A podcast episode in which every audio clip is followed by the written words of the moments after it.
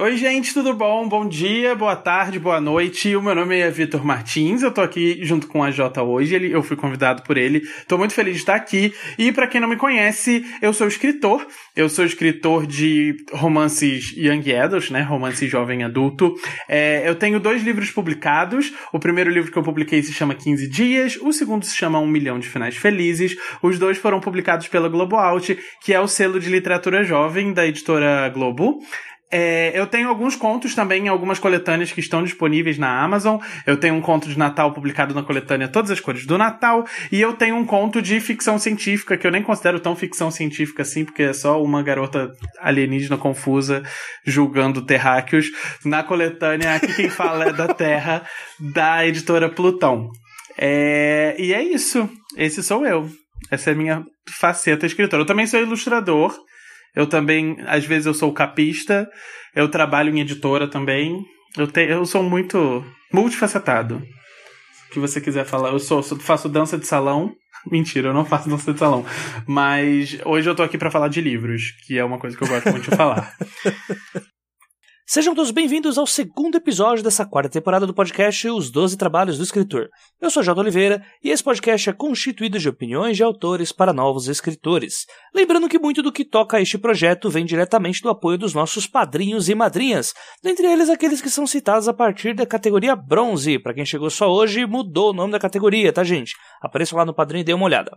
Aos citados, Áureo J, Daniel Renatini, a Katia Schittini, ao MC Magnus, ao Daniel Souza, ao Clécio Alexandre Duran, ao Diego Mas, a Janeia Bianchi, ao Janito Ferreira Filho, ao Sérgio Rossoni, ao Gabriel Araújo dos Santos, ao Daniel Rossi, a Ana Lúcia Merege, a Lígia Colares, ao Mike Bárbara, ao Petrônio Detílio Neto, ao Álvaro Rodrigues, a Diana Passi, ao Elias de Araújo, ao Sérgio Torlai, a Carolina Vidal, a Margarete Bretoni, ao Diego Tonin e o Thiago Amorim, os dois últimos que se tornaram padrinhos a partir dos, das duas últimas semanas antes de começar esse podcast. Imagino eu. Fica errado aí caso não seja. E se assim como eles, você também quiser contribuir para a continuidade desse podcast, faça sua parte através do link padrim.com.br barra 12 trabalhos. O 12 é número, tá gente? E torne este projeto mais digno dos seus ouvintes.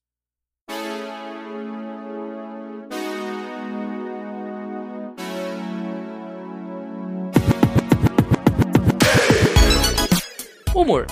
Falar sobre humor na literatura costuma trazer discussões um tanto quanto rasas quando se é um escritor iniciante.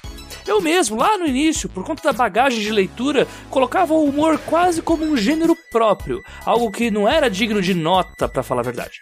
Contudo, principalmente na literatura nacional contemporânea, encontramos temas que vão do leve ao mais pesado ou denso, quase sempre sendo retratado com alívios cômicos e quebras de expectativa capaz de arrancar nem que seja um sorriso canto de boca do leitor. E isso muito para que a história se torne mais palatável muitas vezes. Até mesmo no audiovisual, roteiros como os de Get Out ou Infiltrado na Clã, ou até mesmo uma série Atypical, nos trazem assuntos um bocado delicados, mas que ao mesmo tempo contam com inserções humorísticas sensacionais. E é por conta desse tipo de escolha corajosa que eu decidi chamar aqui para o episódio o Victor Martins, autor de 15 Dias e também de Um Milhão de Finais Felizes pelo selo Globo Out. Além dos livros do Victor terem entrado no meu top 10 de leituras de 2018, outro motivo que me levou a ter a vontade de fazer esse episódio foi uma mesa que eu assisti na Flip Pop de 2018, onde o autor falou bastante sobre alguns temas que nós vamos abordar aqui durante o podcast. Então aguarde, se acomode, seja lá onde você estiver escutando 12 trabalhos, pois o episódio começa logo após o recado dos nossos amigos da AVEC Editora.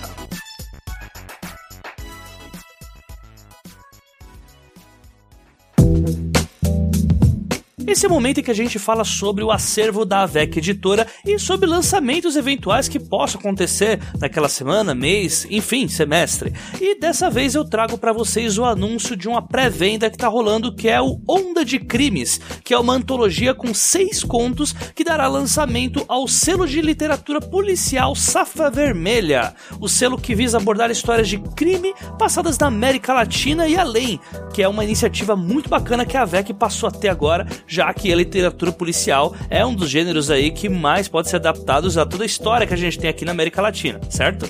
Espero que você concorde comigo. E para essa publicação de estreia, Onda de Crime surge com seis contos de autores nacionais e internacionais.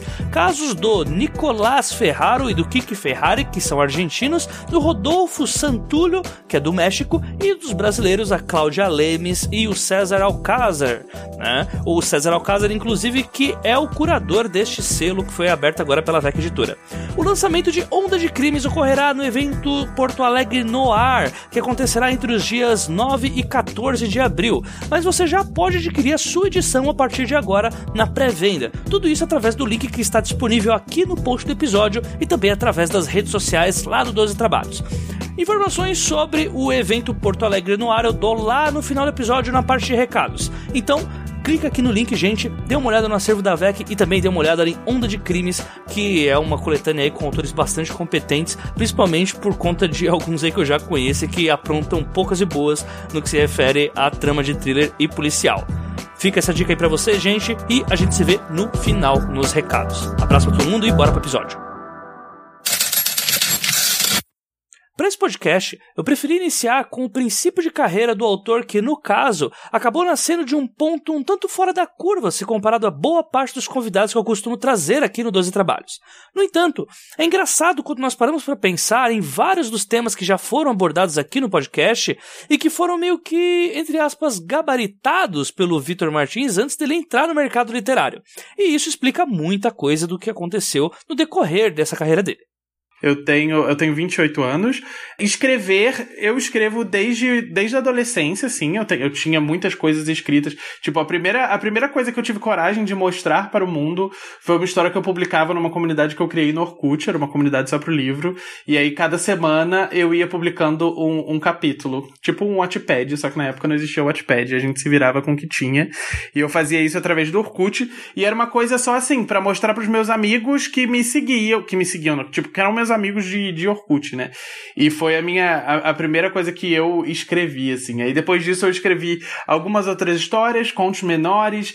Aí eu passei pela faculdade, onde você não faz nada. É, é, são quatro anos da sua vida onde você lê coisas que você não quer ler, só trabalhava e estudava. E aí, saindo da faculdade, eu me mudei para São Paulo e eu vim com essa coisa muito muito forte na cabeça de que eu queria aqui eu tava eu sou de uma cidade chamada Nova Friburgo, que é no interior do Rio de Janeiro, e aí eu falei assim, não, eu vou escrever uma história sobre sobre isso, sobre sair da cidade e desbravar o mundo e tal. E aí eu comecei a escrever um livro que se chamava Cidade Cinza, era o nome. E, e foram, tipo, dois anos martelando nessa história, só que ela era tão triste, tão triste, porque eu meio que, que desafogava todas as minhas frustrações de sair de casa, sabe? No livro. E eu não tinha muita, muita noção do que eu estava fazendo. E é uma história que nunca viu a luz do dia e ela é bem, bem ruim. Até que em 2017, 2016, né, começou todo o processo, existiu a possibilidade de publicar 15 dias. É, essa pergunta, tipo, ah, como você fez para chegar até a publicação, etc. Eu sempre acho uma pergunta muito complicada de responder, porque, teoricamente, quando eu olho para muitos outros colegas escritores, eu vejo que as coisas aconteceram para mim de uma maneira muito natural e eu poderia dizer até, tipo, foi, foi não fácil assim, mas aconteceu de um jeito que não foi tão difícil quanto poderia ser. Porque sabe aquela coisa de é, estar no lugar certo na hora certa e conhecer a pessoa certa. Era, foi mais ou menos uhum. assim que aconteceu comigo. Eu acho que isso é uma primeira dica que eu dou sempre. Que as pessoas falam, ai, como é que eu publico? Como é que eu publico? Como é que eu publico? e eu acho que, tipo, antes de você pensar em, em, chegar com essa abordagem, tipo, chegar para uma editora e falar, oi, eu quero publicar. Você. Hoje a gente está num momento super complicado de mercado editorial. Qualquer pessoa que acompanha o mínimo de mercado editorial sabe. Aliás, isso é uma dica muito valiosa. Tipo, acompanhe o mercado editorial, saiba como está o mercado em que você pretende trabalhar, saiba o que está acontecendo com as livrarias, saiba como estão. como os leitores estão se comportando, né? O que, que eles estão comprando, o que, que eles estão. Só para você, tipo, ter noção do mercado que você quer trabalhar. E aí, é, nesse momento, como eu estava comentando, eu, eu, dou muita volta para explicar as coisas, né? É, é nesse momento que a gente que a gente tá de mercado editorial, a primeira dica que eu sempre dou para as pessoas é que elas de alguma forma formem o seu público leitor. Porque editoras são empresas e se, se você vai publicar com elas de forma tradicional, né, que é a forma onde a editora paga para publicar sua história e o autor não precisa pagar nada, você tem que oferecer alguma coisa em contrapartida no sentido de tipo, olha, eu escrevo, esse aqui é o meu original e eu tenho pessoas que são interessadas no que eu escrevo. Então você tem que conquistar leitores da forma como você acha melhor. Você tem que estar presente na comunidade, você pode escrever histórias menores e publicar no Medium, publicar na Amazon. Então eu acho que isso foi uma coisa que eu, eu sempre fui tentando fazer, tipo, a minha vida inteira que era essa, essa coleta, é, é coleta de leitores, eu ia falar coletação, palmas pro escritor.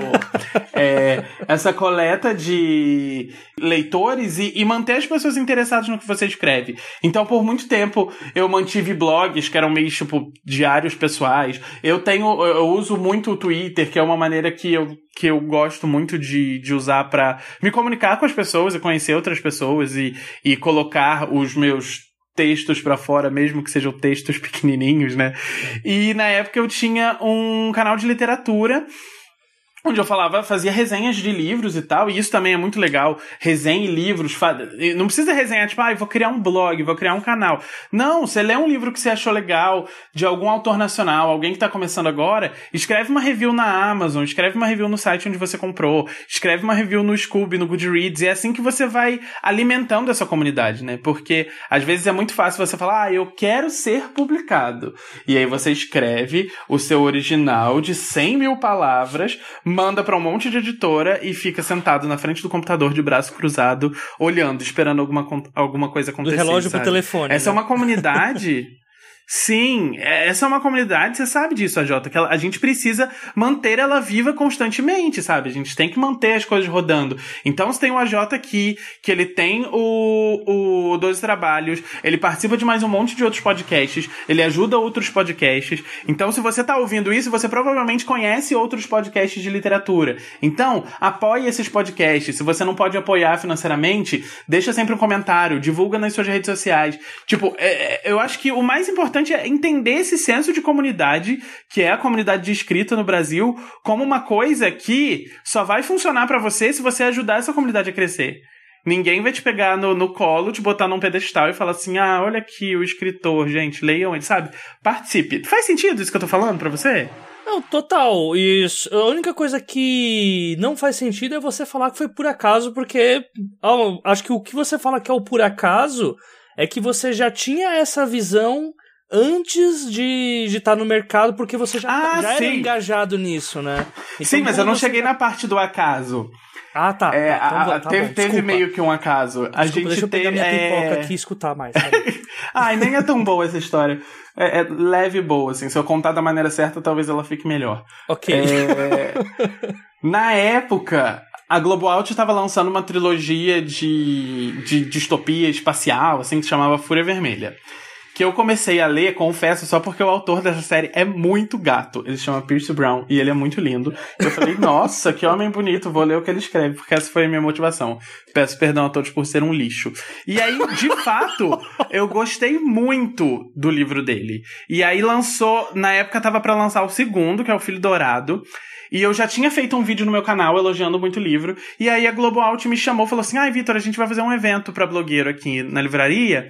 Você quer vir para falar um pouco sobre o Fúria Vermelha? Porque a gente acha que você falando sobre esse livro, você convence muito mais, porque você é, é realmente muito apaixonado por essa história. Eu falei assim: ah, vamos. E aí me chamaram. Eu fui, era esses eventos que tem de editoras em livraria, onde eles apresentam as novidades do catálogo, o que que tá para vir e tudo mais. Não, não. Aí chegou na hora, eu fui lá na frente, falei, ah, gente, ó, me chamaram aqui para falar um pouco sobre Fúria Vermelha. Aí eu falei sobre o livro e tal, e foi isso. E aí, na época, onde eu tava trabalhando na época? Eu tava trabalhando num estúdio de games, só que eu era PJ, e assim, eu tinha pesadelos de que eu, a qualquer momento eu seria demitido e, e a minha vida ia virar um, um, um caos. Aconteceu eventualmente, enquanto eu escrevia 15 dias. Mas é, eu saí de lá, aí já fui naquilo de fazer contato, né? Cheguei pra editora, que era editora-chefe na época. Falei, oi, tudo bom? É... Então, poxa, muito obrigado por terem me convidado e tal. Se tiver alguma vaga lá na editora, alguma coisa, poxa, toma aqui, meu e-mail é esse, meu telefone, eu passei o telefone para ela, eu anotei num, guardanapo, sei lá onde eu anotei, e aí foi muito ridículo, porque eu falei assim, eu posso te passar meu telefone, aí eu fiquei procurando um guardanapo para escrever, ela falou assim, eu anoto no celular. aí eu falei, ah, é, porque hoje em dia as pessoas têm celulares, né? E por um momento eu estava nervoso e esqueci, eu queria anotar num guardanapo pra ela. Mas aí, beleza, ficou. Eu nem lembro em que mês foi isso, mas eu lembro que em fevereiro de 2016, ela me ligou e eu tava, tipo, num dia horroroso no trabalho. E eu tava jurando que ela ia me oferecer uma vaga de emprego. Porque eu sabia de um menino de lá que tinha saído. Oh, e eu falei Deus. assim: ela vai me dar uma vaga de emprego, ela vai me dar uma vaga de emprego. E aí ela me ligou e falou assim: Vitor, já pensou em escrever alguma coisa? E aí, para mim, foi mais legal ainda do que a vaga de emprego. Só que é aquilo, se fosse uma vaga de emprego, era uma coisa pro agora, pro, pro aquele momento, que seria tudo para mim. Mas a oportunidade de publicar um livro foi uma coisa muito mais a longo prazo, né? Porque isso é outra coisa também que eu aprendi só depois que eu comecei a publicar. Porque nada acontece rápido, tudo é muito, muito, muito demorado. E, tipo, para você trabalha num livro, você divulga, divulga, divulga, vende livro, vende livro, vai pra Bienal, fica lá implorando, gente, compra meu livro, ele é muito legal, ele é sobre isso, sobre isso, sobre isso. E, tipo, o dinheiro desse livro você demora muito para ver. Muito. Demora um ano para o dinheiro começar, você fala assim: ah, olha só, isso realmente foi um trabalho que me deu dinheiro, sabe? Isso é uma coisa que me ensinou muito, essa paciência. E ela me ensinou muito também, porque conforme eu ia mandando o que eu tinha escrito para ela, eu ficava assim. Os primeiros e-mails, esses dias eu, eu tava relendo por algum motivo, era tão vergonhoso, a Jota, porque eu mandava uma coisa para ela, e aí, sei lá, três dias depois eu falava: e aí? Já leu, sabe? Ah, meu Deus. Sabe, não tinha paciência nenhuma. E eu não tinha orientação nenhuma. Eu, eu, eu, não tinha nada, não tinha noção de como funcionavam as coisas. Porque eu tinha muito o contato no mercado do livro com o leitor. Eu sabia muito, tipo, o que, que os leitores gostavam, o que, que eles não gostavam, o que, que as editoras iam publicar, mas, tipo, internamente, dentro de uma editora, eu não tinha ideia de como as coisas funcionavam. É, que é como se fosse o realpolitik, né, da, de como funciona o trabalho mesmo, o dia a dia do autor, né, que é bem diferente do que do glamour que muita gente pensa de fora, né. Nossa, não tem glamour nenhum. Aí, como eu disse, durante o momento em que eu tava escrevendo 15 dias, eu perdi o emprego. E eu fiquei, tipo, três meses só escrevendo e sem emprego e sobrevivendo, sabe Deus como. Hoje eu olho pro passado e eu realmente não sei como é que eu sobrevivi. Eu sei porque Rafael, né? Mas, tipo, fora, fora isso, eu sei lá. Foi assim, dark times. Mas aí deu tudo certo. E foi, foi muito legal. E eu dei muita sorte de ter encontrado uma casa editorial como a Global Out, que é uma editora que sempre cuidou tão bem de mim, respeitou meu trabalho e levou as minhas opiniões em conta. Enfim, foi uma mistura de tipo esforço, acaso, sorte, conhecer as pessoas, me meter também e falar: Oi, tudo bom? Se tiver vaga, me chama, sabe? Cara Sim, de pau. É uma série de fatores. Com certeza. Porque no fim das contas, como você falou, né? Você já estava ali no meio literário, né? Você já tinha um blog e tal. Mas só uhum. pra gente fechar essa parte, é, você já tinha alguma coisa escrita já pra, pra editora vir perguntar para você se você não queria escrever um livro? Ou a, pro, a proposta deles foi mais pelo engajamento que você já tinha no meio literário? Eu não tinha nada escrito assim, publicado, não tinha, não tinha. Nem com Foi 100% baseado no meu carisma, aqueles. tipo, ai, a editora via números, sabe? Eles falaram assim: ah, tem esse menino aqui, ele tem um número ok de pessoas que segue ele. Ele fala bem ele minimamente deve escrever, escrever bem. Foi muito, sabe, eu, eu tenho muito muito essa noção de que, tipo, foi bem que um tiro no escuro, porque eu poderia entregar um texto bem ruim para ela, e aí depois ela até Com confessou para mim, ela falou assim, ai, Vitor, quando eu li a primeira versão eu fiquei tão feliz, porque o meu maior medo era você escrever muito mal, e a gente ter que mexer muito no seu texto, até nem parecer que é seu, e vender só porque a gente já tinha fechado com você. E eu falei assim, uhum. de nada. É quase aquela. Mas... Dá pra gente falar que foi ali naquela febre dos livros de youtubers mesmo, né? Sim, só que o que, que aconteceu? A Globo Out, eles queriam. Eles estavam buscando coisas diferentes que fugissem da coisa do livro de youtuber. Sim. Na época, tinha saído, eu acho que um ano antes, tinha saído o primeiro livro da Pan. Uhum. E aí eles estavam nessa assim, ah, e booktubers que escrevem, será que isso pode ser a nova trend, o novo livro de youtuber, não sei o que, eles estavam caçando isso. Tanto que depois teve uma época que eles começaram a caçar, tipo, livros de pessoas que têm páginas no Facebook. Uhum. E foi aí que eles lançaram o Moletom, foi aí que eles lançaram o TCD, que foi um dos livros mais vendidos do ano passado. Que ele me chama Antônio então, também, né? É, eu me chamo Antônio e tal. Então, tipo, ser editor tem muita coisa que você vai publicar por paixão, assim, que você ama muito, e tem muita coisa que você, vai, você tem que ficar cheirando o mercado o tempo todo, tentando prever o que, que vai acontecer, ou seguindo alguma onda que está acontecendo, porque o dinheiro precisa entrar na editora de alguma forma. Com certeza. Então, falando dessa forma, dessa coisa, é... na época, quando eu anunciei, ah, gente, quando a Globo anunciou, né, vai ter um livro do Vitor e tal. Aí as pessoas começaram a comentar, af, mais um livro de youtuber. Aí eu entrei em crise, eu me senti super depreciada. Eu falei, eu não acredito, eu vou entrar numa livraria e meu livro vai estar do lado do livrão do Felipe Neto. Sabe, eu tive essa, esse, esse surto. Mas hoje em dia eu sou bem seguro em relação a isso. Sim. E o Tanto Felipe que, Neto tipo, não era o Felipe Neto de hoje também, né? Sim, o Felipe Neto da época era, era um lixo ainda, ele não era tão legal e, e, e, tanto que hoje, tipo, uma, uma coisa que eu consigo. Que, que eu me sinto muito feliz é que, tipo, em todo o processo de divulgação de 15 dias, todos os eventos que eu fazia, todas as coisas que eu ia, as cidades que eu tive a oportunidade de conhecer, quando alguém ia falar comigo, alguém de mídia, repórter, alguma coisa assim, eu fiz um evento numa cidade no sul que uma moça do G1 da cidade entrou em contato comigo falou assim: Ah, você vai participar da feira, né? Eu posso te entrevistar? Eu falei, pode, claro. Ela falou: Ah, posso, pode ser por telefone? Eu falei, tranquilo. Aí cheguei no hotel, ela me ligou. Ela ficou uns 20 minutos falando comigo, 100% sobre como é ter um canal no YouTube. E as perguntas eram todas tipo: Ah, mas como você faz para ter, pra ter mais seguidores no YouTube? Mas como foi a ideia de criar um canal no YouTube? Eu falei: Amor, eu tô aqui para participar da Feira do Livro, sabe? Pergunta sobre o meu livro. E as pessoas ignoravam isso completamente. Até o momento em que eu percebi que o YouTube não fazia mais sentido para mim. Uhum. Aí hoje eu me chamo, sou um ex-youtuber, né? toda essa categoria. Não, mas é, acabou perdendo sentido porque é, é uma coisa que dá muito trabalho e eu não conseguia trabalhar no meu trabalho que dava dinheiro, trabalhar no YouTube e investir na minha carreira de escritor tudo ao uhum. mesmo tempo, porque não dava tempo, eu tava ficando surtado.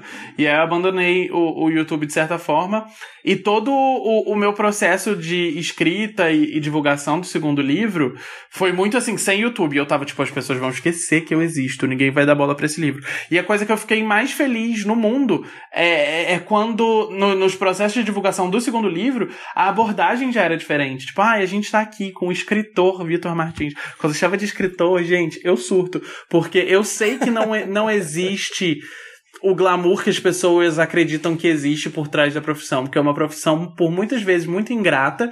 Na primeira oportunidade que eu tive de chegar para alguém, falar, alguém chegar para mim e falar assim: "Ah, não, porque o escritor Vitor Martins", eu falei assim: ah, "Meu Deus, eu virei literatura.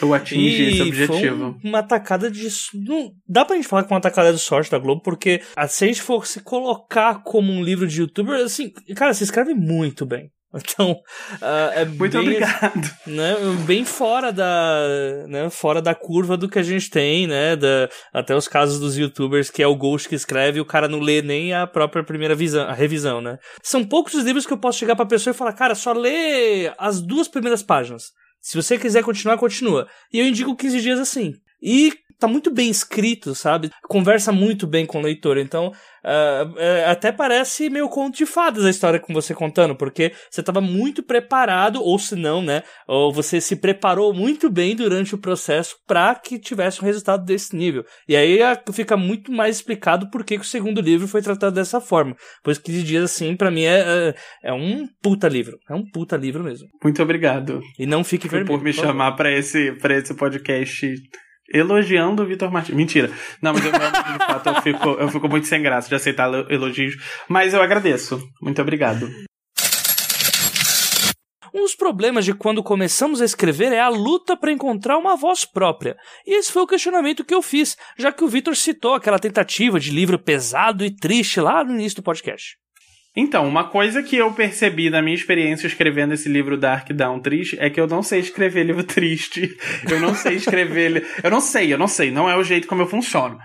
as minhas referências, assim, tanto aquelas histórias que eu escrevi que eu comentei que eu publicava no Orkut, sempre foi, tipo, muito voltado pro humor. Muito voltado pro humor. Eu lembro que, tipo, esse livro que, eu, que foi um que eu publiquei inteiro e teve um que eu publiquei só metade, porque aconteceram coisas na minha vida e eu nunca consegui terminar de publicar ele na internet. A, a, última cena era tipo, era de casal hétero, né? Porque eu, eu não, era outed pra ninguém. E aí era a menina beijando o menino que ela, que ele, que ela era apaixonadinha. Só que ele, eles tinham meio que se aproximado uma vez antes e o menino tinha vomitado no chão. E ela fala assim: Ah, e agora finalmente eu estou nos braços dele e a gente está se beijando. E o melhor de tudo é que dessa vez não tem cheiro de vômito. Sabe? Essa é a última frase do livro. Mas eu sempre foi muito assim porque as minhas referências de literatura sempre das coisas que eu gostava de ler sempre foram muito voltadas para o humor.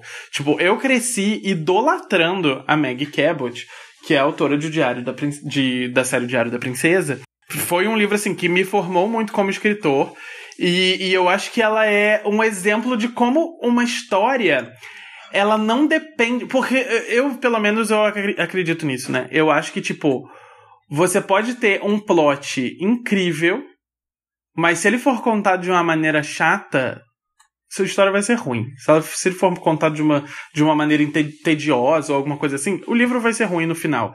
Mas você pode pegar um plot estúpido, comum, super mundano, mas se você contar ele de uma forma que prenda o leitor e que pareça que o leitor é, tipo, amigo do narrador, você tem um livro bom na sua mão, sabe? E, tipo, a Maggie Cabot, ela escreveu 13 livros do Diário da Princesa, e, tipo, cada. Nem tinha plot direito, sabe? Era, tipo, cada livro ela descobria alguma coisa maluca, e tudo que girava em torno dos livros era, tipo, ela lidando com aquilo e sendo, tipo, muito surtada e muito engraçada. E foram livros que eu li a minha vida toda, tipo, com um sorriso no rosto. E isso é uma coisa que eu gosto muito.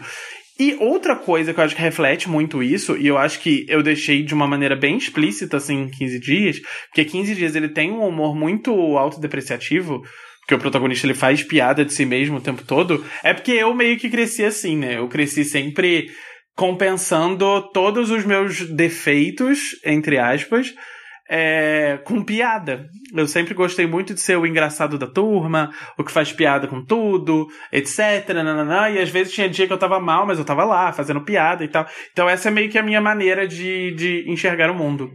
Então eu acho que é isso. Eu gosto. As minhas histórias têm isso porque é o jeito como eu lido com as coisas, sabe? O principal motivo de eu trazer o Victor aqui é exatamente por ele, ao mesmo tempo em que cria histórias que fazem o leitor rir alto no transporte público, o faz enquanto aborda temas bastante sensíveis, como pautas identitárias, bullying, LGBTfobia, etc. Andar sobre o fio que divide o conflito e a abordagem humorística exige cuidados redobrados, e é sobre isso que nós falamos na próxima pergunta. Nossa, isso é super complicado, principalmente quando a gente fala sobre esse humor autodepreciativo, mas eu acho que é sempre importante você partir do, do pressuposto de que, tipo, tem coisa que tudo bem se você fizer uma piada sobre isso, mas se outra pessoa fizer, não é legal, sabe? Quando a gente tem o Felipe, que é um personagem gordo, que é o personagem do primeiro livro, que ele faz muitas piadas com o corpo dele, que eles teriam. São piadas que têm um tom totalmente diferente quando elas saem da boca de outras pessoas, quando elas saem da boca de pessoas que estão tentando atingir ele de alguma forma. Então, acho que o, o tom da piada muda muito de acordo com quem tá fazendo essa piada. E, e eu acho que você tem que ter Sei lá, é muito complicado porque não existe uma regra, assim. Você tava brincando antes da gente começar, que você falou, ah, a primeira pergunta vai ser qual é o limite do humor? Que é uma pergunta super batida e tal. Mas, tipo, é, é uma pergunta super difícil de, de, de responder, porque, tipo, qual é o limite do humor, sabe? Eu, sinceramente, não sei, mas, tipo, é, é porque eu baseei tudo muito no bom senso, sei lá, e, e você não pode não ter bom senso, sabe? Nessas questões. Agora no. A Netflix anunciou ontem uma série que se chama. que vai se chamar Special. E aí eu vi o trailer e tem, tipo, gays e pessoas com deficiência. E, e, e é, tem um elenco, assim, bem, bem diverso. E aí eu já fiquei mini obcecado. Falei, gente, sobre o que, que é isso? Quem é essa pessoa? Quem escreveu isso? E aí eu descobri que o protagonista da série é, é autor de um livro na, no qual a série foi inspirada, e ele é ator também, e ele é jornalista e tudo mais. E aí eu fui atrás do livro do homem, e aí eu já, hoje eu já tô na metade do livro dele, porque é muito bom e eu não consigo parar de, de, de ler. Mas resumindo, é um livro sobre um homem gay vivendo com paralisia cerebral e tudo que ele teve que, que, enfrentar e como ele tem que lidar com essas coisas numa sociedade onde todo de millennials, né, onde todo mundo é considerado especial por algum motivo e ele tem, sempre faz essa brincadeira do especial, tipo especial e do especial sobre que, que é o termo que as pessoas usam quando estão falando de pessoas com deficiência. E ele fala muito sobre isso porque é um livro que se você ouvir assim ah, vou pegar e ouvir de supetão. Tem horas que ele parece super ofensivo, porque ele fala, tipo, ah, não, porque é, lá tava eu, né, o retardado com babando na boca e sem conseguir pegar o canudo. Só que, tipo, ele deixa claro isso, tipo, eu posso me chamar de retardado, eu posso falar disso, porque eu sei o que, que é viver isso e passar por isso. Eu acho que quando a gente tá escrevendo um personagem, primeiro que a gente tem que tratar nossos personagens com respeito, eu acho que isso é a primeira coisa. Tipo, não, não sei lá, respeite seus personagens, porque esse respeito vai transparecer pro leitor e o leitor vai se sentir respeitado também, sabe? Uma coisa que eu nunca quis colocar em 15 dias era esse esse humor físico do gordo, né? Alguma coisa sendo engraçada porque ele caiu, porque ele atolou no tobogã, porque, sabe? Não, não é esse tipo de humor que tem no livro. É, eu queria fazer outro tipo de humor que levasse pro, às vezes até quase pro exagero, mas que fizesse um leitor não gordo, vamos dizer assim, ou uma pessoa que nunca, nunca teve esse tipo de questão com o corpo, parar para pensar e falar assim, nossa, por que, que esse menino se trata tão mal? E entender que isso é um reflexo de como as pessoas tratam, tratam ele mesmo, ele tão mal, sabe? Sim. É como se o engraçado não é ele ser gordo, né? O engraçado é como ele se vê, né? Inclusive, eu lembro da parte do 15 dias, que ele prova o pijama pela primeira vez e se compara a uma bolacha gigante de maisena. Eu ria com tanta força aqui no meu quarto Sim. que eu já me vi muito nessa cena. Mas continue, desculpe. Sim, porque, porque é isso. O engraçado não é tipo, ah lá, o gordo com pijama bege, sabe? Não é, isso não é engraçado, não é essa imagem que é engraçado. Mas é a maneira como ele se decepciona se olhando no espelho. Você tem um contexto de que ele acabou de ver o vizinho dele que fica lindo de pijama e ele veste um pijama e ele se sente horrível. E sabe, essa quebra de expectativa do tipo, ah, tá bom, hoje eu vou botar um pijama. E ele considera isso um momento especial para ele, porque ele nunca teve um pijama, ele só dormia de, de roupa velha furada no sovaco, sabe? Então acho que tudo tem que ser construído para que aquela piada não seja só uma piada, sabe? Ela tenha um contexto com o personagem que você tá escrevendo e com as cenas e que e fazer o leitor rir, sabe? E o que eu acho mais louco, assim, Vitor, é que acho que mais no 15 dias, porque o Um Milhão de Finais Felizes, ele é um pouco mais pesado do que o 15 dias, por causa Sim. que a situação em si, ela dá uma claustrofobia pelo personagem maior. Mas no 15 dias, eu acho que ele tem conflitos uh, internos do personagem que aí sim eles já são muito mais. Você se coloca na pele do personagem e pensa, putz, e agora? Só que são coisas tão é, bobinhas. Só que quando você entende o, o background do personagem, você meio que compra aquele conflito inteiro dele. Quando uhum. tá aquela coisa que a, que a Hannah Gatsby fala no Nanette, né? Do controle do conflito, da, o controle da, da tensão. Né? Quando você tá mais tenso lendo ali a, a parte em que o Felipe tá se depreciando, você consegue jogar uma piada que eh, quebra totalmente, uh, por exemplo, as cenas em que o Felipe tá na, na terapia, ou senão quando ele uhum. tá passando por algum problema. O, o, simples fato dele não conseguir ficar na mesmo, no mesmo quarto que o amigo dele, com os dois lendo, um lendo e o outro achando que tá sendo ignorado. Eu, uh, assim, eu, eu realmente queria muito entender Uh, se existe alguma técnica que você, que você usa para conseguir balancear essas duas coisas, ou se é mais no feeling mesmo por causa de bagagem de leitura. Tem muita coisa que, que eu nem chamaria de técnica, mas eu chamaria. É, é, são coisas que eu sei que funcionam, assim, sabe? Um, um determinado tipo de comentário, uma, um determinado tipo de fala no diálogo, ou algumas coisas, sabe? Umas palavrinhas, algumas coisas que às vezes podem. Você tem que tomar cuidado para não se tornar um vício, mas tem coisas que eu sei que funcionam porque são coisas que me fariam rir, e aí eu espero que, tipo, alguém, faça alguém rir também, porque eu não sou tão estranho assim, meu senso de humor é bem, bem comum. Então, se, se eu penso, ah, isso me faria rir, essa quebra de expectativa me faria rir. Eu gosto muito de trabalhar com isso, com quebras de expectativa ao longo das coisas, sabe? Você achar que no 15 dias você tem uma cena, é uma cena que eu gosto muito, eu não sei se você vai, vai recordar, mas é é uma cena onde ele onde o Felipe constrói todo um cenário extremamente romântico na cabeça dele, na primeira noite que o Caio vai dormir no quarto dele, e aí ele olha pro teto e ele vê um adesivo de estrela que brilha no teto, ele faz um pedido pra estrela, e aí o Caio fala, Felipe, eu preciso te perguntar uma coisa. E aí você tá naquele momento e o Caio pergunta, tipo, ai, qual é a senha do Wi-Fi, sabe? Então, né, é, eu gosto de trabalhar com, com essas coisas, tipo, acho que é importante você nivelar e é importante você reler a história um milhão de vezes. Tem uma coisa técnica, tipo, se eu fosse dar uma diquinha técnica agora, uma coisa que me ajudou muito no processo de 15 dias era. Eu tive. Como eu não tinha esses conceitos, eu não sabia que era tipo, ah, leitor beta. Ah, não, não tinha, sabe? Eu escrevia um capítulo, aí eu terminava de escrever, eu chamava o Rafa, falava assim: amor, vem cá, eu vou ler um capítulo para você. E aí eu lia para ele. E aí, as piadas que eu botava no meio, eu lia e, e encarava a reação dele, para ver se ele ia rir. Tipo, se ele ia rir alto, ou se ele ia dar só um sorrisinho, ou se ele ia ficar meio tipo, hum, que? Não entendi. Então, é, isso é muito bom também, você ter um termômetro de outra pessoa que possa te ajudar a entender se aquela piada tá engraçada, muitas vezes se aquela piada tá ofensiva, ou se é uma piada que, tipo, você vai precisar cortar, que acontece muito. Hoje, principalmente após a chegada dos ditos sensible readers, é comum encontrarmos histórias que abordem temas relacionados à diversidade sem entrar em muletas já batidas e que geralmente eram usadas no humor. Tanto no Brasil como no exterior, já contamos com histórias protagonizadas por pessoas gordas, negras, poliamorosas ou até de profissões estigmatizadas, porém sem ter suas representações rebaixadas ou algo do tipo. Como o Vitor é um dos autores que tem ajudado esse barco a navegar direitinho aqui pelo Brasil, eu pedi para que ele falasse um pouco sobre esse cuidado. E caso vocês queiram entender melhor sobre, sempre vale retornar aqui no podcast, lá nos episódios especiais da última temporada, onde nós tivemos episódios sobre personagens femininos, personagens negros e personagens LGBTs, onde nós também abordamos boa parte desses temas. Existem muitos estereótipos ligados à minoria e a maioria deles são estereótipos extremamente ofensivos que foram criados para fazer as pessoas é, se sentirem mal ou se sentirem menores de alguma forma. Existem as piadinhas mais inofensivas, existem piadas que são de fato muito sérias, existe existe racismo, por exemplo, que nem é piada racista, sabe, é racismo.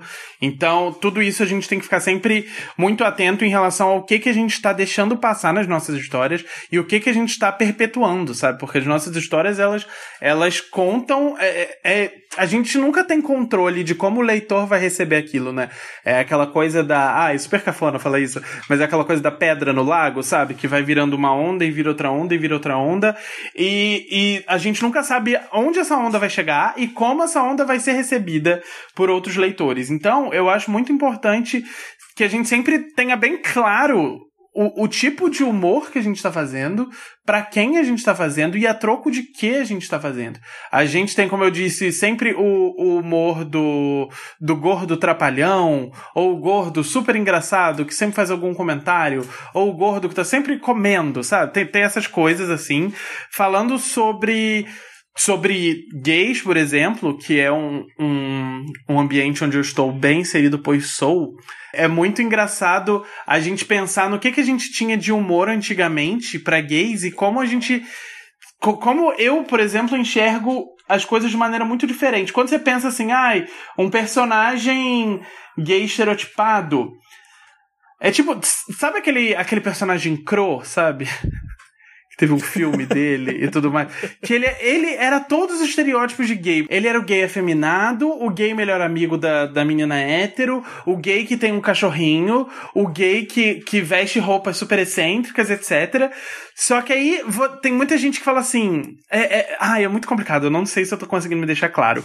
Mas, por exemplo, a gente tem o. Vamos partir de um exemplo só, porque senão eu fico maluco. A gente tem o exemplo do gay afeminado. E aí, que normalmente é... nem é afeminado, é afetado mesmo, né? É, o gay afetado, afeminado, sabe? Ele tem essas coisas. E aí, alguém com muita boa vontade escreve um personagem gay que é super, super, super heteronormativo.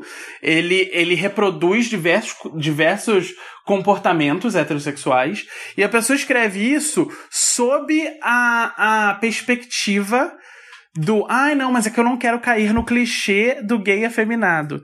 Só que o que as pessoas precisam entender é que clichês existem porque e, clichês e estereótipos, eles existem porque eles são um comportamento repetido e porque, de fato, existem muitos gays que são, de fato, afetados e tudo mais.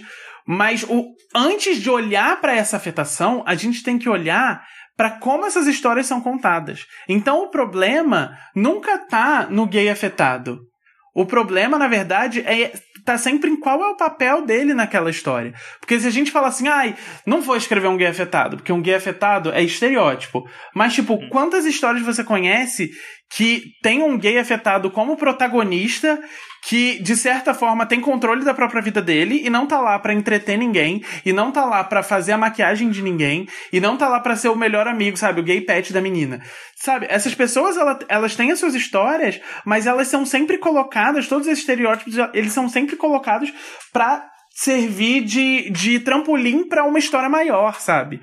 Então, a função quando... é ser gay, né? Tipo... É, a função dele é ser gay, sabe? Ou a função dele é ser o melhor amigo gordo. Mas quando você para pra pensar em protagonismo gordo, sabe? O que que você encontra, sabe? São poucas coisas. Então, eu acho que é, tem que ir além dessa coisa de se preocupar com o estereótipo.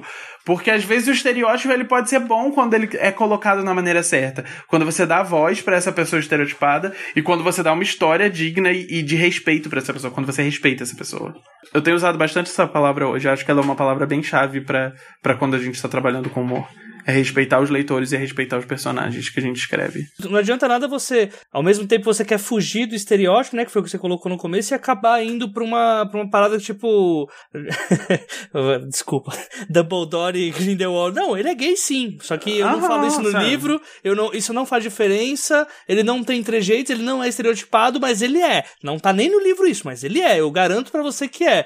Né? Não sei nem se é um bom exemplo, porque, tipo, mesmo que dissessem, né, que o Dumbledore é gay na história, história, uh, nada, nada disso aponta, né? Seria tipo um plot twist gratuito. Sim, e existe uma coisa, tipo, o, o que me irrita muito nessa, nesse caso, de tipo, ah, vou, vou avisar que o Dumbledore é gay. Existe uma coisa que eu aprendi recentemente e que, e que faz muito sentido.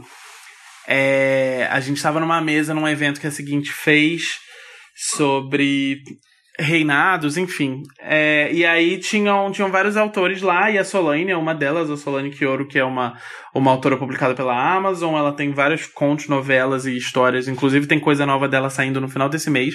Mas ela falou sobre como às vezes é comum a gente ter histórias onde alguém decide que vai ter diversidade. Tipo, ah, decidi, eu preciso ter uma história aqui com diversidade.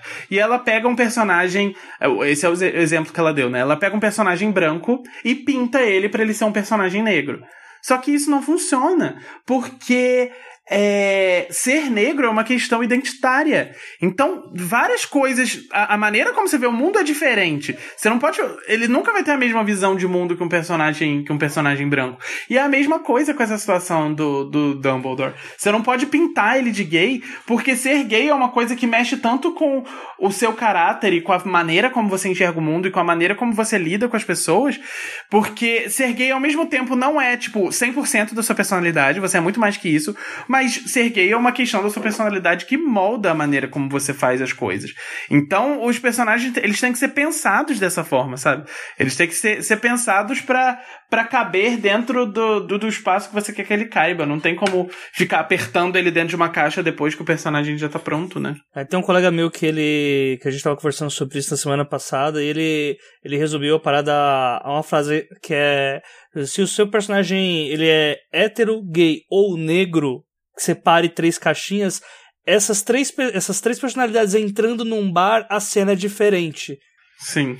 Então não dá para simplesmente mudar a skin do personagem, né? Porque você vai ter que mudar todo o redor, como que as pessoas olham para ele, como que a, como que o cara vai servir a cerveja para ele, se ele vai tomar essa cerveja, né? E como que ele vai tomar tudo é afetado, né? Sim. Eu também pedi algumas referências do Vitor de livros que contem com humor e conflitos interessantes. Ah, eu tenho que avisar para vocês que a partir de um determinado momento dessa resposta, a gravação ela começa a ter um ruído bastante estranho, e eu não consegui tirar isso no fim do programa. Então fica aí o aviso para vocês, e eu espero que ele não incomode quem estiver escutando de fone. Beleza, vamos lá. É, é, essas dicas que eu, que eu fui pensando aqui durante a nossa conversa foram coisas que eu fui absorvendo de um monte de coisa que eu assisto, que eu vejo, que eu leio. E teve um tempo atrás que a. Não sei se você conhece a Lorelai Fox, ela é uma drag que tem um canal no YouTube. Ela fez um vídeo que geralmente eu vejo os vídeos dela de tutorial de maquiagem só pra ficar, tipo, vendo ela se maquiando, porque eu gosto de ver vídeo de maquiagem, mesmo que eu nunca faça maquiagem.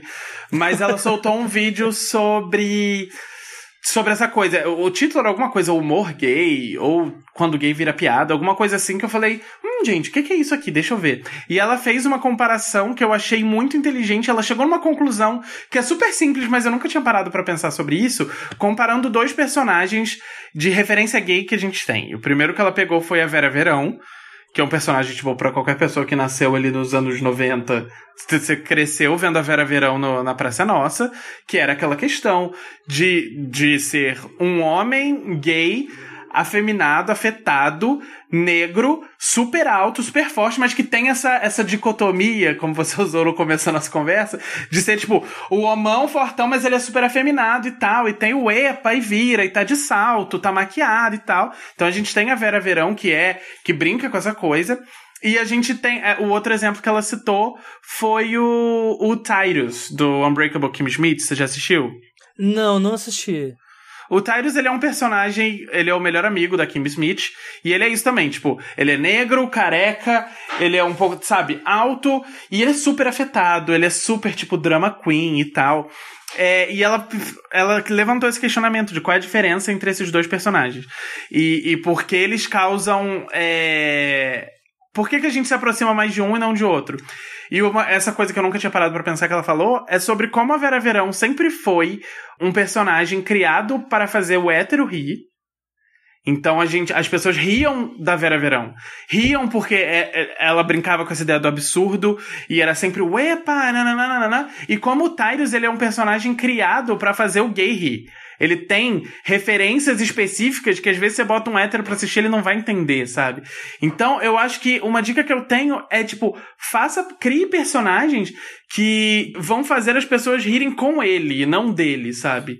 A gente não, não, não vai rir do diversos exemplos que a gente citou, a gente não vai rir do, do gordo entalado, mas a gente pode rir do que ele pensa sobre, sabe, da maneira como ele enxerga um tobogã e ele relembrando algum trauma que ele tem. Então faça, a primeira dica que eu tô é faça as pessoas rirem com o seu personagem e não rindo do seu personagem. O que volta mais uma vez é tipo, Ame seus personagens que você cria. A não ser que você crie os personagens cuzão, que aí você tem que odiar. E é bom odiar mesmo, que aí, com, quanto mais raiva você escreve, mais verdadeiro fica. E aí a gente entra numa outra questão que você falou, que, que é uma coisa que eu penso muito a respeito também, que é essa coisa sobre o humor verossímil. E eu, particularmente, gosto de brincar com coisas que não são tão verossímeis assim. Porque, uhum. tipo, não verossímeis no sentido às vezes as pessoas falam, ai, mas o diálogo é flui tão natural, não sei o quê. Eu adoro diálogos que fluem natural, mas se a gente se prender muito ao que flui naturalmente, a gente vai ter muito diálogo chato. Então, se você pensar tem algum filme ou série ou alguma coisa que tem diálogos que você acha assim geniais de engraçado? Você pode repetir? É porque eu tava pensando numa outra coisa aqui, porque assim, quando eu falei do, do verossímil, não é do humor, é do personagem ser verossímil. Ah, não, sim, eu vou chegar lá. Mas o que eu tava perguntando é isso: tem algum, alguma série ou algum filme de humor que você que você acha que, tipo, nos diálogos tem muito muita preciosidade de humor, assim? Ah, com certeza. Porque, por exemplo, eu gosto muito de, de diálogos de Gilmore Girls que são diálogos, a, a, mãe e filha conversando, elas falam frases gigantes que ninguém falaria numa conversa normal, sabe? Mas ela é, é uma conversa engraçada porque o diálogo vai pro, pro extraordinário, assim, sabe? Mesma coisa com Parks and Recreation, sabe? Que é uma série que eu gosto muito, que, que é muito o meu tipo de humor também, onde existem diálogos extremamente absurdos, então acho que é sempre bom a gente pesar entre o, o verossímil e brincar um pouco com o absurdo também, com a maneira como, como as pessoas conversam e com a maneira como eles fazem, fazem humor, com a maneira como eles são engraçados. Aí, no caso, para você, então, a dica principal que você coloca do, da parte de protagonistas secundários é essa de você não é, rir como os personagens, é fazer personagens que você possa rir com eles, mas uh, usar e abusar dos tipos dos diversos tipos de diálogos que você pode ter em um, em determinado contexto, uh, desde que, lógico, né, uma coisa leve a outra, né, que você torne um personagem sim. não risível, mas que possa ser, até ser absurdo, mas desde que dê essa sensação de estranheza para quem tá lendo, né. Sim, sim. E, e, é, e é bom também sempre anotar, se encher de referências de coisas que te façam rir, sabe? Se você quer escrever alguma coisa engraçada, você pensa, ah, o que que me faz rir? Ah, eu gosto muito desse filme aqui, mas o que nele que me faz rir? É o jeito como o personagem fala, o jeito como o personagem anda, o jeito como. E eu acho que é muito mais difícil também fazer rir com livro, né? Porque com, com filme ou série, com qualquer coisa que a gente tenha o visual, às vezes muita coisa fica entregue, tipo, no olhar. Ou no. Sim. Você já assistiu Brooklyn Nine-Nine? Já, já. Na abertura, toda vez que a Gina aparece, eu dou risada. E é só ela fazendo, tipo, um movimento engraçado com os braços. E é só ela fazendo isso, ela não tá falando nada, ela só tá. E, tipo, é uma coisa que aparece toda vez, em toda abertura. E eu dou risada toda vez, porque é muito engraçado. Inclusive, a maneira como ela se mexe. Os de Brooklyn Nine-Nine são maravilhosos, né? Pra... Sim, são muito bons. Então, é... em livro é muito mais desafiador porque a gente não pode contar com visual, né? Então, uhum. é, é isso. Busque, às vezes, referências literárias que, que te façam rir, que você ache, ache engraçado de fato. E, e se cerque disso. Ultimamente, a cena de livro que eu penso. Eu começo já a abrir um sorriso só de pensar na cena. É a. Você leu a, a noveleta da Paola, né? Sim. A, aquela, a, o diálogo sobre a, as tapiocas lá da, da, da velhinha. Aqui, Nossa, cara, esse, esse é um livro que tem diálogos muito excelentes. Muito aquilo excelentes. é de uma pureza. Aquilo que todo mundo esse conhece. Esse é um exemplo de livro que, tipo, me fez rir alto, sabe? Com certeza. Eu... Livros que você tem que parar que você... porque você fecha o olho de dar uma risadinha. eu, eu só leio de madrugada. O, o Alto da Maga José uh -huh. fez meu pai acordar para me mandar calar a boca. Porque... assim, eu... Não, é, é, é, um, é, é um exemplo muito bom, muito bem lembrado. Vamos lá. Tem um falando sobre sobre essa coisa de tipo lidar de, de maneira branda a respeito de assuntos mais sérios. É, tem um livro de um autor chamado John Corey Wally. Ele foi publicado aqui, eu não lembro, eu acho pela Roku. Se chama Comportamento Altamente Ilógico. E ele é um young adult contemporâneo também. Fala sobre um menino que ele tem. Ah, ele tem aquela síndrome. Qual é a síndrome que a pessoa não sai de casa? É. Síndrome do pânico. Não, mas tem um nome específico. ah, eu não vou lembrar. Mas é uma síndrome. Pessoas, porque, tipo, né? Ela é. É. Ela, agorafobia. Ela tem fobia de sair de casa. Não é uma síndrome, é uma fobia. E aí a gente tem esse personagem que se chama Salomão, Sal. E ele tem agorafobia e ele tá meio que lidando com isso da melhor maneira que ele pode. Só que, tipo, ele é um menino muito inocente. E o livro também tem muito humor, ele tem uma melhor amiga que ajuda muito ele. Eu acho que esse é um bom exemplo de como lidar de, com assuntos sérios de uma maneira um pouco mais leve. Livros que, tipo, eu acho genuinamente, assim, engraçado, que eu me diverti muito lendo. É um que saiu no ano passado pela Galera Record, é O Guia do Cavalheiro para o Vício e a Virtude, da Mackenzie Lee. Ele é um livro, olha só, de piratas gays. Na verdade, não é de piratas gays. Existem piratas no livro e tem gays também. Mas ele é o tipo de humor que é um livro de época, vamos dizer assim, né? E ele tem um, personagem, um protagonista muito desbocado, mas ele se apaixona por outro menino. Só que é, é tudo muito absurdo. Sabe essa, essas coisas absurdas de engraçadas que existem em romances de época? Tem muito isso nesse livro. E a Mackenzie Lee, ela é, tipo, muito nerd de história. Então ela, ela brinca muito com fatos históricos, mas sem fazer o leitor se sentir burro, sabe? Ela te dá o que você precisa saber para entender as piadas que ela faz. Porque isso eu acho importante também naquela, naquele meu hall de dicas, sabe? É, não, não faça com que o seu leitor se sinta burro por não entender a piada, sabe? Tipo Mas também não explica tudo para ele. é, sabe? Aquela coisa que você ri por educação. Uhum. Não faça isso. É, tem também um livro que é, é, a minha autora favorita nesse mundo, que é a Rainbow Rowell, e um livro dela que é extremamente engraçado e, e ao mesmo tempo, sabe, emocionante e perfeito é o Carry On, que é um livro de um bruxo que se apaixona por um vampiro e eles vivem altas aventuras, mas ela criou um universo de fantasia extremamente despretensioso e os feitiços que eles fazem são, tipo, nomes de música. Então tem o feitiço Call Me Maybe, sabe? Só que falando assim não é engraçado. Mas eu juro que dentro do contexto do, do livro é engraçado. Ele saiu aqui pela Novo Século. Se você lê em inglês, dê preferência para ler em inglês, porque a tradução eu não, não achei, assim, muito boa.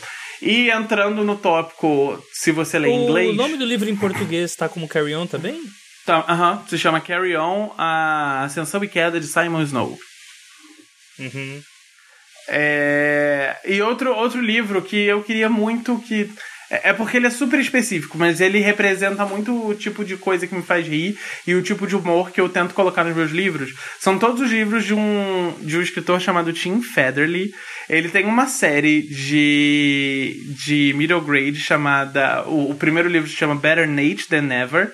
O protagonista se chama Nate, então todos os nomes têm um trocadilho com a palavra Nate. E ele é muito tipo. Gay Millennium, sabe? E, e, ele faz piadas muito boas, muito boas, com coisas que todo mundo passa no, no dia a dia. E é muito engraçado. Mas infelizmente, eu nem sei se esse livro um dia chegaria ao Brasil, porque ele é super específico. É um menino que sonha em ir pra Broadway e ele vai para fazer uma audição de um musical de ET. ET Nossa. do Steven Spielberg. Ok, do entendo porque você acha que não vai vir. é, então eu acho super específico para vir para cá. Mas se você gosta de musicais da Broadway com crianças e se você lê em inglês, procure esses livros, porque eles são tudo que me faz rir na vida. Não há eu nada do autor em português aqui? Do autor em português que me fez rir real? Não, do autor do Tim Federle. Ah, do autor. É... Não, não tem nada dele aqui. Oh. Ele, ele tentou escrever um livro YA que se chama The Greatest American Whatever, mas, tipo, eu amei. Mas se entra no Goodreads, a média, sei lá, tipo 3.2. Só que todo mundo que leu, leu errado, porque esse livro é perfeito. Não se deixe enganar por, por Goodreads, gente. Porque as pessoas às vezes não são o público daquele. Aquele, ah, sei lá, eu fico defendendo muito. Eu defendo muito cegamente. ok. Ah, e outra coisa também que eu acho que me formou muito, moldou muito meu caráter como, como escritor e como ser humano. Existe um termo, eu nem sei se as pessoas ainda usam esse termo, porque eu acho um termo meio lixo, para definir um gênero literário chamado chiquilite, que é hum. livro de mulherzinha. Já, já, já era familiarizado com isso? Sim, sim, e ainda usam. É, eu, eu não sei se usam ainda ou não usam. Mas, teoricamente, é um termo que se usa para categorizar, então às vezes é bom porque a gente consegue achar as coisas. Mas, tipo, a rainha do ela é essa autora chamada Sophie Kinsella. E ela, eu lembro que quando eu era criança eu lia é muito o Diário da Princesa. Sophie Kinsella. É a do Diário da é... Princesa? Não, essa é a Meg Cabot. Ah, Mas tá. uma anda muito próxima da outra, porque o que aconteceu? Quando eu terminei de ler tudo da Meg Cabot quando era adolescente, eu comecei a ler esse chiquilite. Só que eu nem sabia que existia esse, essa termo, terminologia. Eu entrava na livraria e ficava procurando livros que tivessem a, o título engraçadinho. Eu e minha amiga a gente chamava de fonte divertidinha, que era tipo coloridinho e tal. E é sempre tipo dramas, é, malucos envolvendo uma mulher que trabalha muito e um namorado horrível que termina com ela nas circunstâncias mais absurdas e tal. E, e, é um gênero que se repete muito e que em muitos aspectos ele é meio problemático, mas a Sophie Kinsella, ela é uma autora que ela se renova muito sem sair do gênero, sabe? Ela uhum. continua escrevendo sobre esse, esse, gênero há muito tempo, mas ela tá vivendo agora, sabe? Ela Sim. tá ela faz personagens super reais. E eu acho muito legal porque, tipo, nunca conversou diretamente comigo, mas ela é extremamente engraçada. Ela é muito engraçada. As coisas que ela faz os protagonistas vivenciarem e os diálogos são muito engraçados. E, e é tudo muito absurdo, sabe? Tipo, o meu livro favorito dela se chama O Segredo de Emma Corrigan. E ele é uma mulher que vai fazer uma viagem de avião para ir pro. Ela vai se mudar de cidade, porque vai pro emprego novo. E aí o avião entra numa turbulência sinistra. E aí ela entra em pânico e ela começa a conversar. O, o cara que tá do lado dela começa a conversar com ela para tentar acalmar ela. E nessa coisa de acalmar, ela começa a pensar em todas as coisas que todos os segredos dela que ela nunca contou para ninguém e vão morrer com ela. E ela começa a contar tudo pro cara. E aí, beleza, o avião pousa, ninguém morre, morre e tudo mais. E aí acontece aquela coisa, ela chega no dia seguinte no trabalho e o cara para o qual ela contou todos os segredos é o novo chefe dela. Sabe? Oh. É esse tipo de coisa que você fica, oh, por essa eu não esperava. Mas, tipo, é muito engraçado, gente. Ah, eu sou, sou esse tipo de livro, eu não tenho, não, não vou saber indicar não, e eu acho que, que não, não sejam tão ter... bagaceiras. Né? E você tem uma parada que, assim, eu luto contra pra caramba, é contra qualquer tipo de preconceito literário. Tanto que eu leio, assim, de tudo. É meio clichê falar eu leio de tudo, né? Porque, na verdade, é, as pesquisas do Instituto Meu Cu dizem que 99% das pessoas que dizem que eu leio, leio de tudo não leem de tudo, né? Sempre não leem de tudo. Né? Mas, assim, eu, eu adoro, eu sou um cara da fantasia, gosto de ler muito mais fantasia e também gosto dos romances cabeçudo, mas eu leio Chiclete e acho muito foda essa ideia de usar situações absurdas, assim, até o absurdo fala, caraca, isso era realmente necessário e, tipo, cara, fica muito bom. é, é, sempre e sempre esse negócio que você falou mesmo da sempre a mulher que trabalha pra caramba não tem tempo pra nada uh, sonha com um, um casal perfeito né de em, um casal perfeito e o casal perfeito vem da forma mais louca possível que destrói a vida dela inteira. Acho isso maravilhoso e quero mais inclusive.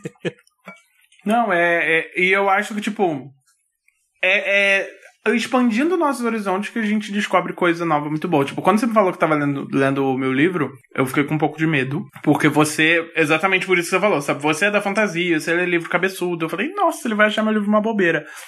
Mas, é muito legal isso. Quando o autor, o, o leitor se propõe a ler coisas diferentes e se propõe a se colocar no, no, no papel ali do, do protagonista, entender aqueles, aqueles dilemas, enfim. Uhum. Eu não sabia que você tinha ficado receoso. Fiquei, mas eu não falei, né? Tô revelando agora. Ah, tá. Exclusividade. Nossa, que coisa. Olha aí, ó. Eu, eu posso tirar do. eu posso tirar da gravação, inclusive. ah, não, fica tranquilo. E se você gostou do episódio e gostou do trabalho do Vitor e quer entender um pouco mais sobre as coisas que ele faz e pretende ainda preparar para esse ano, como a gente conversou bastante aqui sobre meus dois livros, 15 Dias e Um Milhão de Finais Felizes, são dois romances LGBT Young Adult, eles falam sobre jovens se descobrindo no mundo, entendendo a vida e se apaixonando e conversando muito com outras pessoas e, e conversando muito dentro das suas próprias cabeças, enfrentando dificuldades que podem ser relacionáveis para muitos leitores. Então, às vezes, pode ser que você não se identifique com os meus personagens numa maneira de uma maneira óbvia, mas você pode se identificar de maneiras assim mais subliminares que você vai encontrar ao, ao, lado da história. Você encontra os livros nas melhores livrarias do Brasil, você encontra o livro na Amazon. Se você quiser experimentar um pouquinho, você pode ler a prévia da Amazon, ver se é o tipo de livro que você gosta, é o tipo de literatura que te faz feliz. Se for, vou ficar muito feliz, espero que você compre e leia meus livros. Tem também os contos que eu citei no começo. Eu acho que esse ano deve sair alguma coisa nova também dentro dessa, desse esquema de contos e tal, porque livro novo esse ano não sai, o livro novo tá, tá sendo feito ainda. E você pode me achar em qualquer rede social sob o arroba VitorMRTNS. É tipo Martins, sem as vogais porque Vitor Martins é um nome super comum e eu nunca consegui essa arroba em lugar nenhum. Mas você me acha em todas as redes sociais. Se você quiser de fato me achar e entrar em contato comigo, é só falar comigo no Twitter, que é uma rede social que eu tô lá, tipo, o tempo todo. Então vocês me encontram sempre lá. E no Instagram, no LinkedIn, no Pinterest, sei lá, em todas as outras redes sociais é o mesmo, o mesmo arroba. E é isso, muito obrigado pelo convite hoje, Jota. Espero que vocês tenham gostado desse episódio. Espero que tudo que eu tenho dito aqui tenha ajudado pelo menos um pouquinho vocês. E é isso, muito obrigado. E chegamos ao fim deste segundo episódio onde falamos sobre humor e conflito com o Vitor Martins. Sempre lembrando que nos comentários do episódio ou nas redes sociais o assunto continua e através dele, quem sabe, possamos trazer dúvidas para uma eventual parte 2. Não deixe de nos seguir lá através do Twitter, pelo arroba os 12 trabalhos, pelo Instagram, arroba 12 trabalhos, ou pela página do Facebook, arroba os 12 trabalhos. Ou senão você pode também mandar as suas sugestões para o e-mail os 12 trabalhos, audiocosmo.com.br. Ou também, se vocês quiserem mandar pelo antigo Gmail, também serve, vai tudo para o mesmo endereço, tá gente? Além do apoio patrocinado dos nossos amigos da AVEC Editora, o Dois Trabalhos vai ao ar graças ao esforço do pessoal que atua por trás das cortinas. Caso do Luiz Beber com design de página e com boa parte do processo de publicação, com o Igor Silva nas redes sociais e o AJ Oliveira, este que vos fala com a edição. Até lá, uma ótima quinzena a todos. Fica aí o abraço pro Alex que faz tempo que eu não dou. E não se esqueçam, sejam dignos de suas histórias. Até a próxima quinzena. Agora vamos lá pros recados.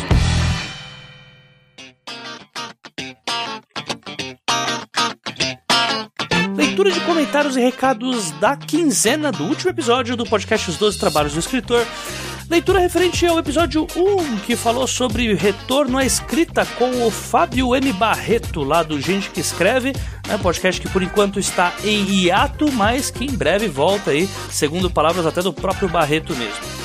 Uh, antes de começar esse episódio, pessoal, gostaria já de agradecer a todo mundo pela forma com que todos aceitaram o Pergunte às Damas, que é o podcast da Clara Madrigano e da Ana Fagundes Martino, que eu faço uma pequena participação também e edito. Uh, por enquanto, o episódio teve muitas visualizações e o feedback pelas redes sociais está sendo muito bacana. Então fica aqui essa dica para vocês, gente. Agora tem um podcast com editoras, né? As donas da editora Dan Blanche, para quem não pegou ainda a, a última publicação que foi feita na semana passada. E as meninas elas vão responder perguntas dos ouvintes, perguntas todas baseadas em mercado literário, escrita, tipos de manuscritos que podem ser aceitos, etc. Então, além de algumas perguntas que a gente já pegou antes, também é aconselhável que vocês mandem as suas próprias perguntas para que a gente tenha mais material para trabalhar. Então, quem ainda não escutou, dá uma passada lá no Pergunte às Damas, deixa sua pergunta para que a gente tenha mais material. E aí, né, vocês sabem, quem é padrinho do Pergunte às Damas recebe em dobro. Ou seja, se você é padrinho a partir da categoria bronze, que é a categoria de 10 reais, vai ter conteúdo no feed do 12 Trabalhos toda semana. A gente vai ter em uma semana, a gente tem Pergunte às Damas, depois 12 Trabalhos, depois Pergunte às Damas de novo, e depois 12 Trabalhos. Isso até a gente voltar também com o livro ao vivo, né? Que aí a gente vai passar a ter mais conteúdo ainda. Então fica essa dica para vocês e não esquece, ajuda nós lá no Padrinho que vocês vão ter mais conteúdo. Comentários e recados do episódio com o Fábio Barreto, com um dos comentários aqui do Jânio Garcia, um episódio que teve bastante comentário, inclusive porque eu pedi as solicitações de vocês sobre autores que vocês queriam que aparecesse aqui no podcast. Então fica aqui da, um dos recados que foram colocados aqui, recado do Jânio Garcia, comentário dele aqui que foi adorei esse episódio com o Fábio, já acompanhava gente que escreve e acha o trabalho do Fábio muito bom, foi uma excelente volta das festas. O meu pedido de autor para aparecer por aqui é o Ian Fraser. E o Ian Fraser é um autor que já foi pedido várias vezes aqui no 12 Trabalhos. Ele é um baita de um case de sucesso, já diria uh, o pessoal com o sotaque da moca. Peraí, deixa eu ver o que eu tenho que fazer com o sotaque exato. É um puta case, meu, de financiamento coletivo com Araruana e Fica aí essa dica, eu vou chamar sim o Ian Fraser em breve aí para vir pro episódio. Mais de uma pessoa pediu ele, tanto pelo e-mail quanto pelos comentários do episódio também. E é uma boa pedida, então fica aqui o meu agradecimento pro Jânio uh, e principalmente, né, agradecimento pelo comentário e por ter escutado o episódio. Próximo comentário, comentário da Tatinha. Pelo que ela tá aqui, eu não sei o sobrenome dela, tá como Tatinha com dois T's, então fica aqui esse abraço, Tatinha. E ela coloca o seguinte: Eu gostaria de sugerir um nome que é completamente diferente dos perfis que aparecem por aqui. A Karina Risse. Eu não sei o quão acessível ela é, mas eu gostaria de ouvir um programa sobre chicletes, falando do gênero, do preconceito no meio literário e dos desafios desse tipo de escrita e coisas assim. E, gente, esse é um baita de um comentário para mim, porque é, de fato existe uma ideia de que o 12 Trabalhos ele tem uma tendência mais a um determinado tipo de literatura, né? Normalmente mais uh, especulativa, né? Ficção científica, fantasia. E na verdade essa não é muito. Uh, essa não é a minha intenção. Vocês podem indicar autores de qualquer gênero, tá, pessoal? Porque o fato de eu trazer muito mais pessoas da ficção especulativa é porque essas pessoas elas acabam sendo mais acessíveis. Enfim, isso, um outro ponto também que é nítido é a idade dos autores também. Normalmente os autores mais jovens aparecem porque eles têm mais adaptação com a tecnologia. Vou ser bem sincero com relação a isso. Uh, ah, Para muitos escritores, principalmente os mais reclusos, participar de um podcast e ter sua conversa gravada é sim um tabu. Né? Vocês não acreditam os perrengues que eu já passei já para pedir pra gente vir gravar comigo. Então adorei a ideia. Eu sempre quis fazer um episódio sobre chiclete, inclusive porque, inclusive, gosto. E esse programa eu acabei falando sobre isso com o Vitor também, né? Uh, então, adorei a dica. Eu já chamei algumas autoras de chiclete. Eu já trouxe na primeira temporada a Vanessa Bosso e na segunda temporada eu também trouxe mais alguma autora para falar sobre isso. Me, agora me fugiu a memória, mas eu gosto dessa ideia de falar com mais autores, principalmente sobre esse tema, que preconceito literário é algo que realmente eu quero muito abordar aqui no, no podcast. E não só isso, também quero fazer um episódio ainda futuramente sobre livros hot, né? Que aí sim a gente entra num preconceito maior até do que chiclete, né? Então fica aqui o meu obrigado, Tatinha. É, espero que seu nome seja Tati, porque aí fica até melhor de chamado que Tatinha, né? Eu tenho alguns problemas para falar Tatinha, né? Então fica aqui esse meu obrigado e continue comentando, minha querida. Adorei o seu comentário, adorei sua ideia. Próximo comentário, Sérgio Torlai, que é padrinho aqui do podcast, e ele mandou o seguinte comentário. Olá, Jota. Quando o Barreto falou dessas ideias que não escrevemos e não saem nunca da cabeça, me vieram algumas em mente. E é bom saber que eu não sou o único maluco com esse sintoma. Os dois trabalhos têm me incentivado a, enfim, me libertar dessas histórias que me perseguem eu queria sugerir a Aline Valek, autora do excelente livro As Águas Vivas Não Sabem de Si, e também participou da organização da coletânea Universo Desconstruído.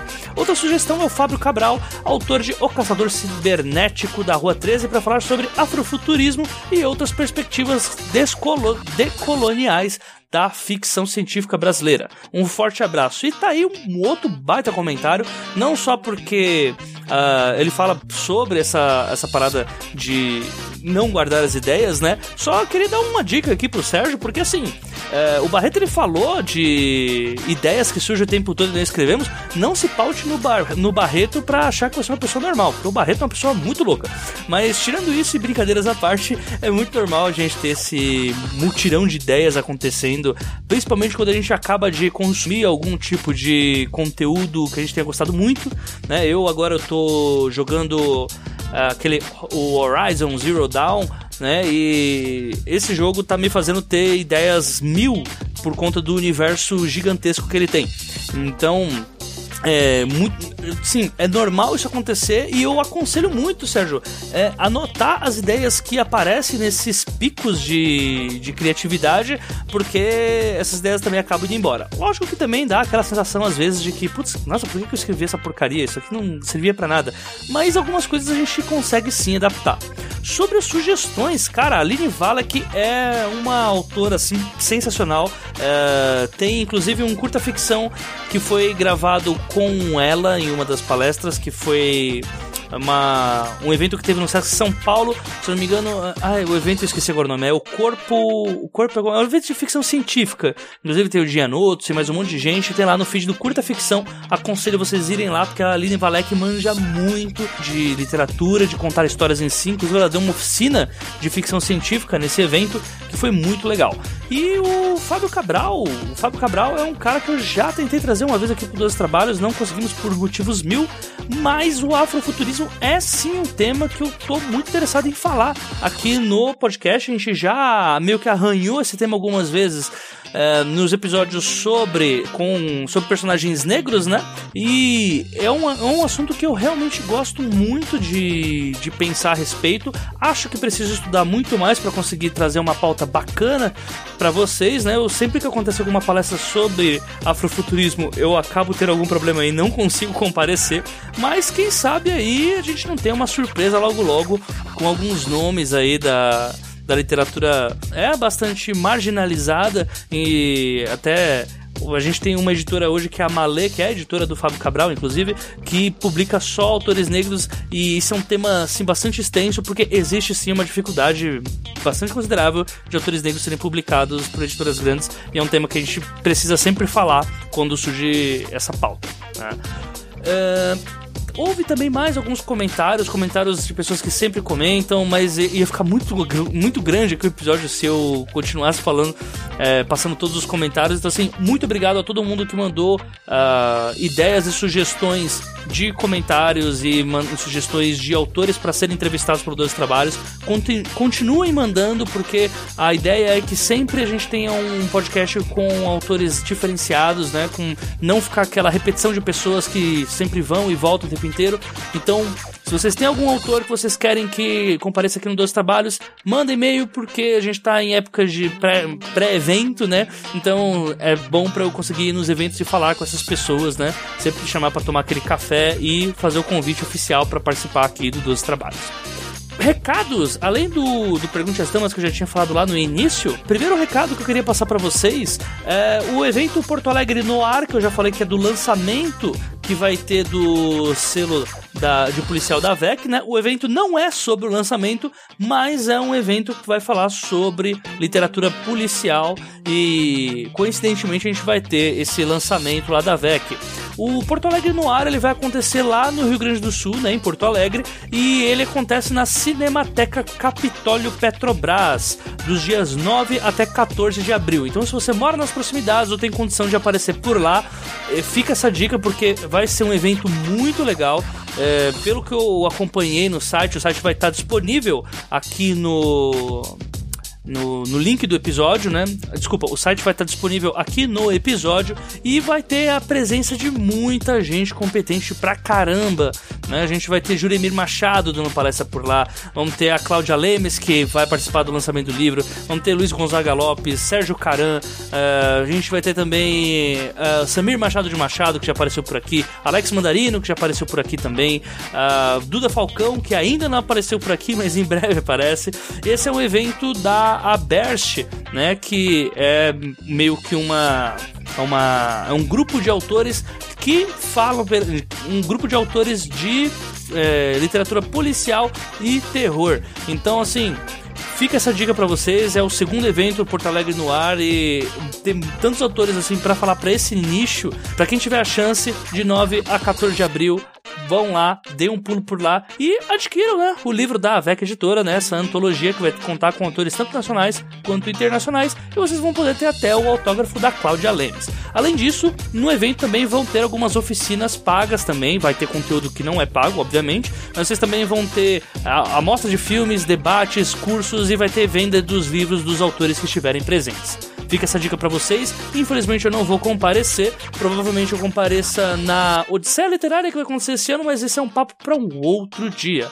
Próximo recado: leitura crítica e consultoria, coisas que eu estou fazendo. Eu consegui me livrar de algumas leituras críticas e consultorias que eu estava fazendo para autores, né? Leitura crítica, no caso, para editora, que eu estava fazendo muito tempo de, desse tipo agora no começo de, do ano, que é uma coisa bem rara, inclusive, surgiu muito serviço no começo do ano.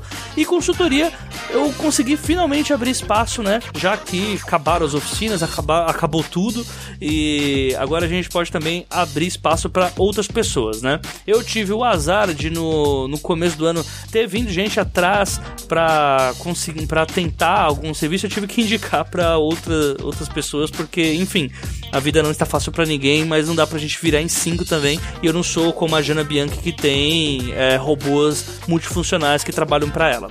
Então fica essa dica para vocês. Você está precisando de fazer uma leitura crítica, leitura sensível, uh, ou se não consultoria para qualquer tipo de trama que você estiver uh, planejando, que seja relacionada à ficção especulativa, manda aquele toque os 12 trabalhos audiocosmo.com.br. Último recado, mas não menos importante, Asas Pingentes e Imortais, meu romance lá do Watchpad, que foi o vencedor do, da categoria Stories Mix, prêmio Watts de 2018. Link do romance vai estar aqui embaixo. É, eu já tô praticamente no fim da revisão dele, então em breve eu já vou trazer novidades para vocês sobre próximas coisas que eu vou publicar. Além, é claro, da antologia que está sendo preparada pela Plutão Livros e que vocês podem aparecer, dar um pulo lá no site da Plutão Livros, que a gente vai, a gente tá recebendo já os primeiros manuscritos lá da Unifenda, né, que é a antologia que a gente fez a partir do livro ao vivo, que é a oficina mediada por mim e pela Jana Bianchi lá na Flip Pop de 2018. Então, fica essa dica também para vocês. Quem quiser participar da antologia é gratuito e vocês vão ter a participação através da escolha minha, da Jana e do André Caniato, que é o editor. sem nenhuma demagogia, sem nenhum tipo de dor de cabeça para depois. Então, a antologia Unifender, que é a antologia lá da Oficina do Livro ao Vivo. E ficamos por aqui, gente, até daqui a 15 dias em mais um episódio aqui do 12 Trabalhos do Escritor. Não esqueçam, sejam dignos das suas histórias e falou!